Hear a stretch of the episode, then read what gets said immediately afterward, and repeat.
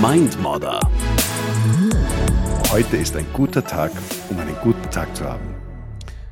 Schönen guten Morgen, Mittag, Abend oder Nacht, Rupert. Je nachdem, wann gehört wird beim Podcast. Also bei mir ist jetzt gerade Nachmittag. Wie ist es bei dir? ja, wir haben äh, zwischen Tirol und Wien jetzt nicht so riesige Zeitunterschiede. Es geht sich aus. Da sind wir in der gleichen Zeitzone. Hi, schön, zu sehen. Ja, freut mich auch. Damit sind wir gleich beim Beginn eines Meetings oder in dem Fall eines Podcasts. Wie ist es bei dir beruflich, wenn du reingehst in ein Seminar oder Workshop, das du machst, dann, dann hast du einen Plan, dann hast du eine Agenda, dann weißt du, wo es hingehen soll und dann führst du und startest das Meeting und hast das Ruder in der Hand. Ja, genau. So ist es. Aber im Training ist es eh klar, weil das wird mhm. ja gefordert da quasi auch von mir, oder? Das stimmt, aber die Leute erwarten sich das auch von mir zum Beispiel in jedem Meeting als Chef. Oder ist es falsch? Erwarten sich die Leute das gar nicht wirklich? Ich glaube, erwarten uns die Leute schon. Die Frage ist halt einfach nur, wie sinnvoll ist es? Was willst du erreichen überhaupt im Meeting? Ähm, neue Ideen wirst du davon wahrscheinlich weniger bekommen von den Leuten. Mhm. Weil es gar keine Chance haben, Luft zu holen oder irgendwas zu sagen, weil sie das Gefühl haben, der fährt eh und wir sitzen einfach hinten am Rücksitz und fahren mit. Ja, genau. Na, aber also ich bin schon ein Mensch, der äh, sehr gern redet. Aber wenn ich zum Kunden das erste Mal hingehe, dann schaue ich dann schon sehr drauf, dass der vor allem mehr redet als ich. Ja? Das heißt, ich stelle schon mhm. eher lieber eine Frage und schaue, äh, dass der zum Reden kommt. Mhm.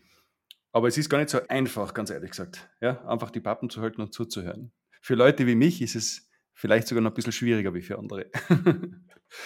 Ja, aber ich glaube, das ist das Wichtigste, weil das ist ja auch immer so die Frage, äh, was könnt ihr für uns tun? Auch beim Erstgespräch. Und ich sage dann immer, ähm, das kommt darauf an, was sie brauchen von uns. Ich hätte gerne mal zuerst genau gewusst, was ist denn der Need? Ja, also was, worum geht's denn? Und dann kann ich mir überlegen, was kann ich anbieten? Weil wenn ich mal vorher mit meinem Bauchladen daherkomme und sage, das alles mache ich und der braucht es aber dann gar nicht oder die, ähm, ist es ja nicht wirklich interessant und ich denke mir, das ist viel gescheiter zuzuhören und zu schauen, was hat er zu sagen, um im idealsten Fall dann was Gescheites drauf zu sagen, was dann eh mm. alle geredet haben, meistens mm. am schwierigsten mm. ist. Da fällt mir eine gute Geschichte ein von Simon Sinek. Äh, ja. Der sagt, uh, be the last to speak. Er sagt nämlich immer, mhm. die Leute, die missinterpretieren das äh, Zuhören oder die überinterpretieren das und finden es einfach deswegen auch schon sehr schwierig. Es ist auch nicht so leicht.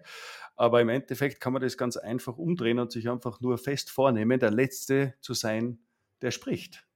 Und dann gelingt es meistens etwas besser und leichter, so sagen es auch meine Trainingsteilnehmer vielfach, äh, einfach nur dem anderen zuzuhören und wirklich Aufmerksamkeit zu schenken.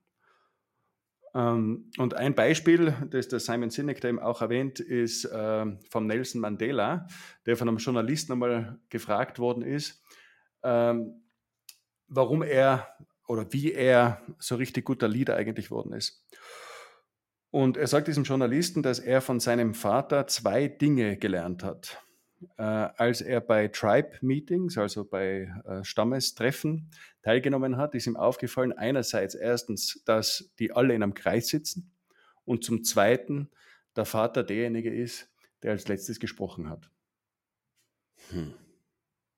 Ich finde dieses Bild extrem schön, dass dieser Stamm so in einer Runde da sitzt, weil ich finde, das ist auch ein, ein, sehr cooles Setting, wenn man in einem Team, in seiner eigenen Firma da sitzt und da so wie in einer Stammesrunde rund ums Feuer sitzt und ich nehme mir vor, ich sitze hoffentlich sehr weise ähm, da und lasse mein Team, auf das ich ja auch sehr viel vertraue und Sätze aussprechen.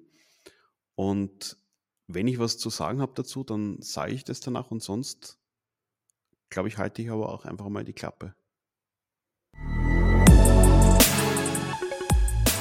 Ja, sehr häufig ist es eben nicht nur nicht nötig, sondern vielleicht sogar auch sinnvoller, die Agenda nicht vorzugeben und durch dieses Vorpreschen einfach schon das Ergebnis von vornherein zu bestimmen.